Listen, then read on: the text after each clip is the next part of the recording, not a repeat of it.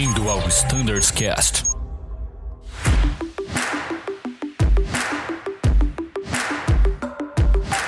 Fala pessoal que acompanha o Standards Cast, sejam bem-vindos à continuação do nosso episódio. E sem delongas, vamos continuar o papo com o Bruno e com o Anselmo sobre as principais atualizações no Embraer. Bora lá?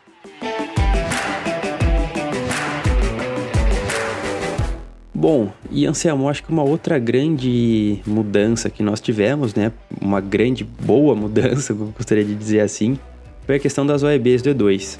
Né? Várias OEBs nós tínhamos, né? Se eu não me engano eram 17 OEBs que a gente tinha lá no, no, no QRH do E2, somente no E2.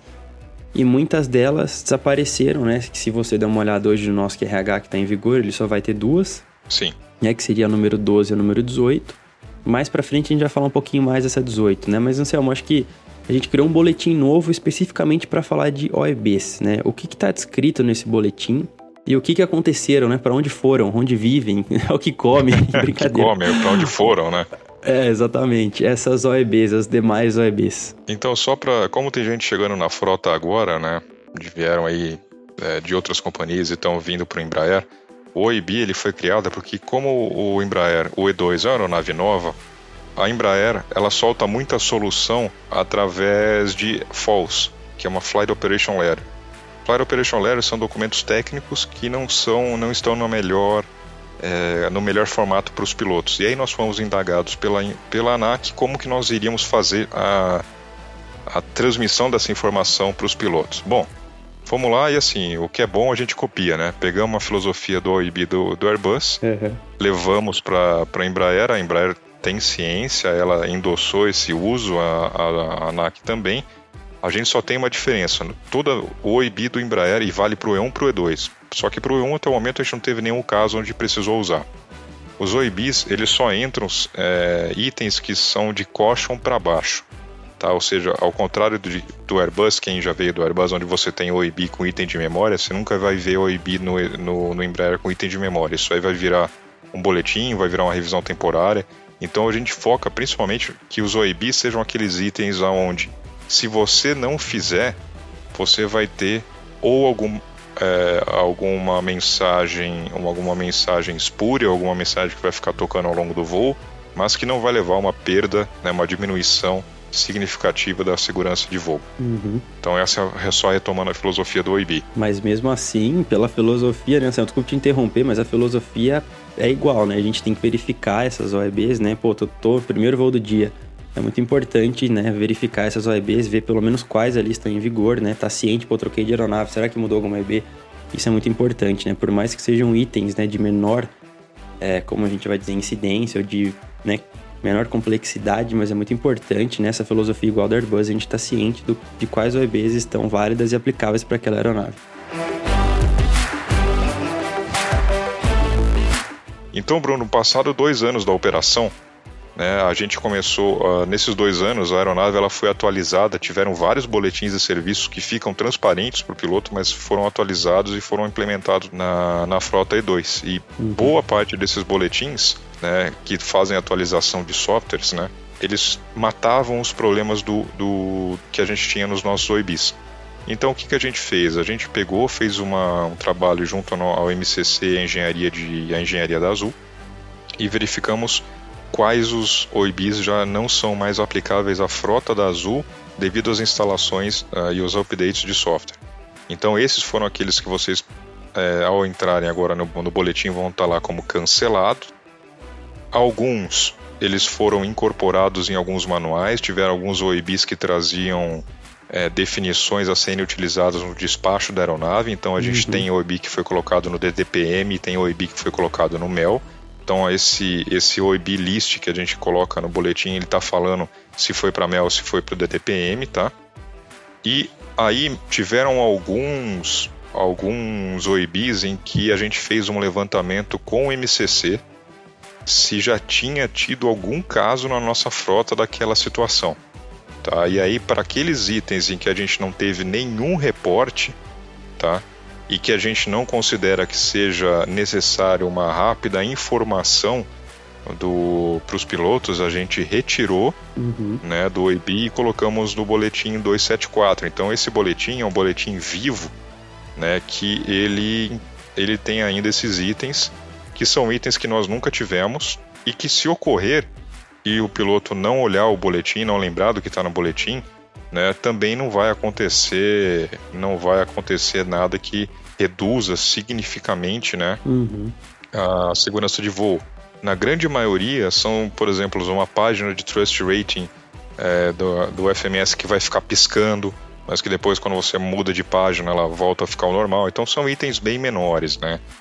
E aí ao final a gente, dos originais, a gente ficou só com um, que é o 12, tá? Que é uma situação aonde você tá voando e aí você vê uma mudança de FMA sem ter sido mudado o sem ter sido pressionado o guidance panel, você não tem mudança, o- por exemplo, aparece um flight level change, mas o avião não começa a subir. E só aparece uma mudança de FMA, tá? Mas, né, a gente resolveu deixar porque em último caso, é, se o piloto se sentir desconfortável com isso, ele desacopla tudo e volta ao voo manual, né, usando outras indicações, como por exemplo até o standby, né? Uhum. Porque no boletim, no- nesse OIB, fala que se você tiver dúvida sobre a integridade dos dados do PFD, pela análise da Embraer, em todos os cenários que eles colocaram, o standby está sempre disponível, ele não tem problema. E uma coisa importante, Bruno, a gente resolveu manter ah, os números eh, em série. Ou seja, não é porque agora a gente só tem dois que o 12 e o 18 vão passar a ser o, o 1 e o 2. Por que, que a gente fez isso? Porque a gente tem, inclusive para fins de mostrar para a ANAC, a gente tem o histórico né, de o que foi feito. Então, se a ANAC chegar a perguntar, pô, e o OEB 2? Ah, o OEB 2 foi incorporado no QRH. E mesmo para os pilotos. Então, a gente vai continuar. Por isso que vocês vão ver agora esses números 12, 18. Aham. Depois pode cair o 18 e vir o 19. Vão ficar esses números quebrados. Falando da 18, né, Anselmo, é, é uma nova OEB que a gente tem, né, do Engine Start, depois, né, de uma Hot Start, devido a um Start Stall. Eu acho que seria legal a gente comentar um pouquinho, né, da onde que veio essa OEB e o que, que o piloto do E2 pode esperar durante essa partida, né, porque ele vai ter que fazer caso ele encontre esse evento aí numa partida. Não, perfeito, Bruno. Esse aí é um evento, assim, a a Embraer resolveu dar um nome chique para ele, né? O Start Stall Event. Uhum. Na verdade, é exatamente os problemas que nós temos tido com os eventos que nós temos tidos com o, o- o motor D2, aonde ele tem um hot start, né? Naquelas condições, você tem um aumento rápido de TT, você tem um barulho diferente de pressão vazando e você tem a mensagem de end no dispatch. Então é o mesmo cenário que nós já tínhamos. A Embraer só deu um, a Embraer não, per- perdão, a PW só deu um nome diferente. Uhum. E aí o que, que ocorre, tá? Com a análise dos dados, né, a solução final vem com uma atualização de FADEC que deve chegar aí entre dezembro e janeiro, dezembro desse ano e janeiro do ano que vem, aí vem a solução final. Contudo, a PW, ela, ela, ela entendeu melhor o que acontece, tá? O que ocorre é, em determinados casos, né, o motor durante a partida, você tem, lembrando que você tem partes mecânicas lá dentro girando, né? Uhum. E essas partes mecânicas elas geram um arrasto, tá? Como se fosse uma força contra o giro do motor. E para você aumentar, para você conseguir vencer esse arrasto, o FADEC acaba colocando mais mais combustível, né, para gerar mais pressão e conseguir vencer essa força. Só que dentro do motor você tem que ter gradientes, né, valores de pressão muito específicos em cada parte do motor. Então o que, que ocorre nesse Start Stall Event? Ele aumenta a temperatura para aumentar a pressão, para conseguir vencer esse arrasto. Logo, vai aumentar a pressão em algum momento, né, em alguma parte do motor, a pressão atinge um nível acima do normal. Ele abre as VBVs, que é as Variables Bleed Valves, é esse o som que a gente ouve. Consegue recuperar né, a pressão em uma certa parte do motor, só que em outra parte do motor tem um surge, que é uma queda muito abrupta Uhum. é, da pressão. né? E uma queda abrupta na pressão dentro do motor faz com que o ar é, inverta, né? Em vez de ele vir da frente para trás, ele passa a vir da, da- de trás para frente e aí é o barulho de, de stall de compressor que a gente usa, o que a gente ouve e o aumento abrupto de temperatura. Então, o que, que a, pra, a Prat pensou? Vamos diminuir um pouco essa, esse arrasto que a gente tem na partida do motor. Então, eles fizeram um procedimento que é para ser feito depois da primeira partida aonde ocorreu o evento. Então, eu tive este primeiro evento, é a primeira partida onde ocorreu esse evento. A gente vai seguir normal que nós temos hoje no, no SOP, faz o corte manual, retorna para o gate, tá? O, a, o Azultec ele vai receber essa aeronave, ele vai fazer umas uh, tarefas de manutenção depois do reporte do piloto e em coordenação com o MCC, uhum. o piloto ele vai, o comandante vai receber a autorização de usar o OIB 18 ou não. Vamos lá, o procedimento de OIB do OIB 18 só muda um item, tá? É, na verdade, dois itens. Vai ser solicitado a fazer o reset do FADEC. Como é que a gente faz o reset do FADEC? Coloca os dois start-stop em stop, aguarda 5 minutos, então a gente vai perder todas as indicações de motor no wake, isso quer dizer que o FADEC desligou. Religa o FADEC, coloca para run né, em, em qualquer um dos dois start-stop selectors, o FADEC liga de novo.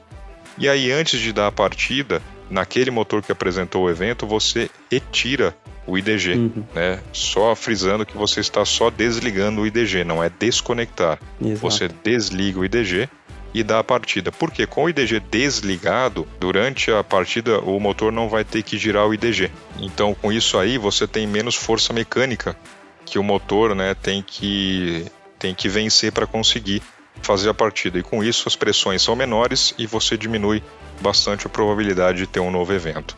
Fez a partida normal, dentro dos mesmos parâmetros, não muda nada, é a partida normal. Se durante essa partida você tiver qualquer variação dentro daqueles itens que estão no SWAP, a partida vai ser descontinuada. Mas, ocorrendo a partida normal, após a partida vai lá e religa o IDG e está feito o procedimento. Excelente, Anselmo. É, tem algumas particularidades né, para efetuar essa OEB, que foi legal a gente ter comentado. Né? A explicação foi excelente e acho que deu para matar as dúvidas aí do pessoal sobre as OEBs de maneira geral.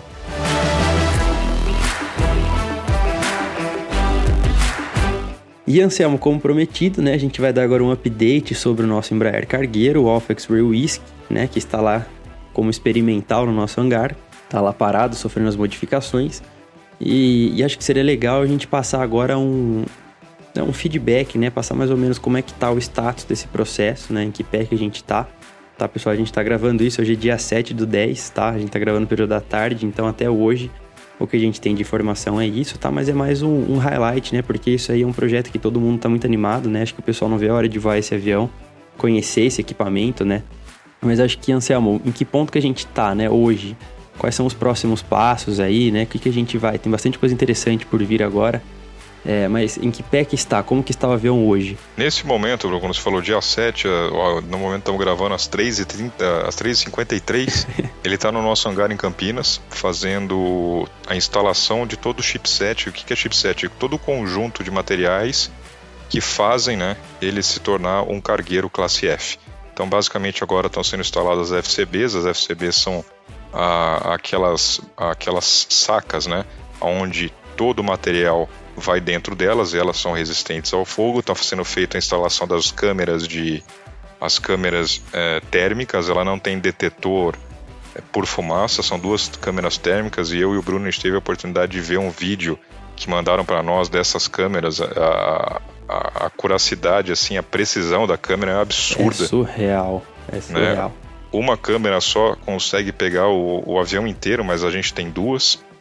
Até tem uma possibilidade de quando entrarem os iPads, a gente ter essa imagem termográfica no iPad, é uma coisa que provavelmente vai ter, vai ser muito legal. Então, nesse momento, estão fazendo toda a instalação elétrica, instalação dos FCBs, instalação do painel. Uhum. E aí, nos próximos dias, nós vamos ter dois voos. Essa é o Alpha X-Ray Whiskey, agora ele é uma aeronave experimental, tanto que ele tem agora um CAV, um certificado de aeronavegabilidade experimental. Então não pode fazer.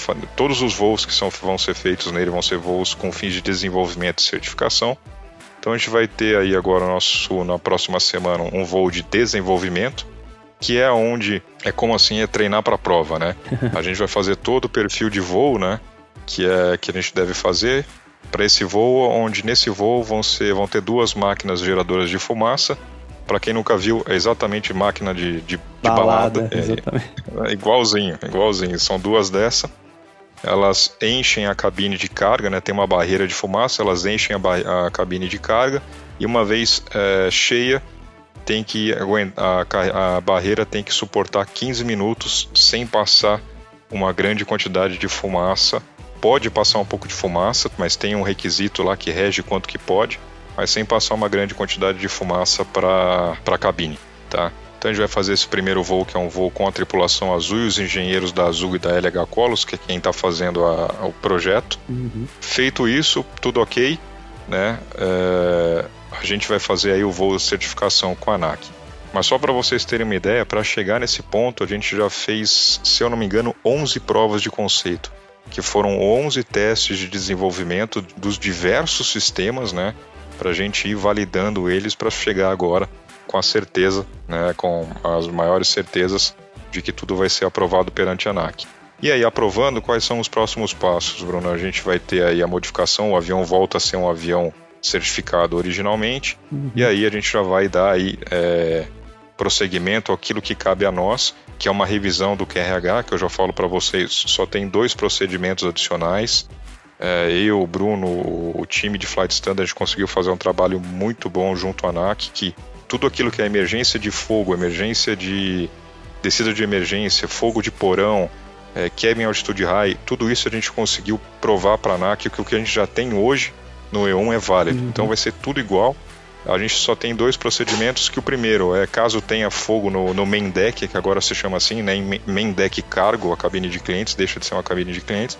Se tiver fogo, cara, é bem simples. Land at nearest suitable airport se tiver fumaça, faça o procedimento de smoke evacuation, que é o que vocês já são treinados, é o que a gente já usa hoje. E o outro é, é no caso de perda da, da, da do, do, sistema de, de, de detecção, a ANAC, mesmo com as FCBs as FCBs suportando aí até 6 horas de fogo, a ANAC eh, determinou que se você tiver perda das câmeras, é para fazer também o land, né, posar no, na, na, na, localização disponível e que aceite o avião mais próximo possível. Então, o nosso treinamento, assim, a, o voo desse avião vai ser muito simples. O que, que vai mudar? Não temos mais comissários a bordo, tá?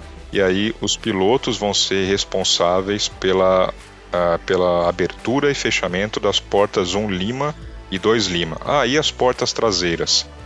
É, é como se fosse um avião cargueiro, quem já voou o 37 ou conhece o 37, cara, da barreira para trás, para os pilotos não existe mais avião. Aquilo lá é tudo responsabilidade agora do time de cargas e do loadmaster. Então quem vai fazer a abertura e fechamento das portas traseiras é o loadmaster, uhum. tá? Fica só a abertura e fechamento das portas dianteiras Seguindo aí, a gente vai ter um additional novo para esses casos, mas basicamente é seguir o que a gente já tem hoje no QRH de aberturas e fechamento de porta. E, né, alguns comandantes já brincando já pediram para colocar aí no additional um como o copiloto faz café, né? Faz café, esse é muito bom. muito bom, Anselmo. Bom, pessoal, é, esse, esse, processo né, todo, né, esse projeto tá, tá bem avançado e tá nas fases finais, como o Anselmo falou. Pode ser que até a publicação desse episódio aqui, né, que a gente está gravando hoje, dia 7 do 10, esses voos já tenham sido realizados, tá? Mas aí, enfim, é, esse processo está em fase final, como eu disse, então aí em breve, né, acho que começo do ano que vem, aí primeiro, primeiro semestre do ano que vem, a gente deve ter essa, essa aeronave aí voando, já transportando né, 100% carga. Tá bom, pessoal?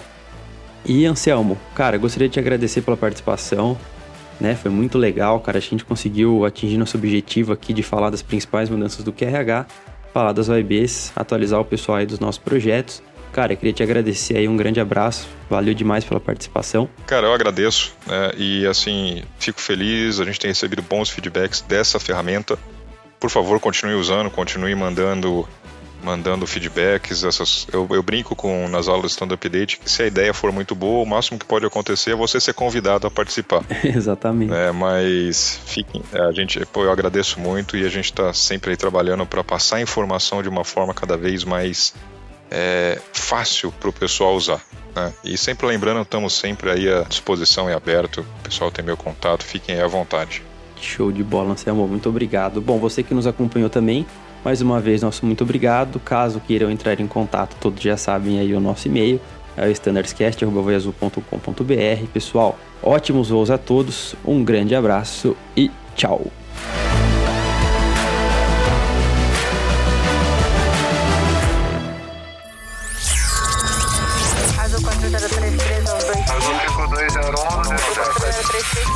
Você ouviu ao Standards Cast.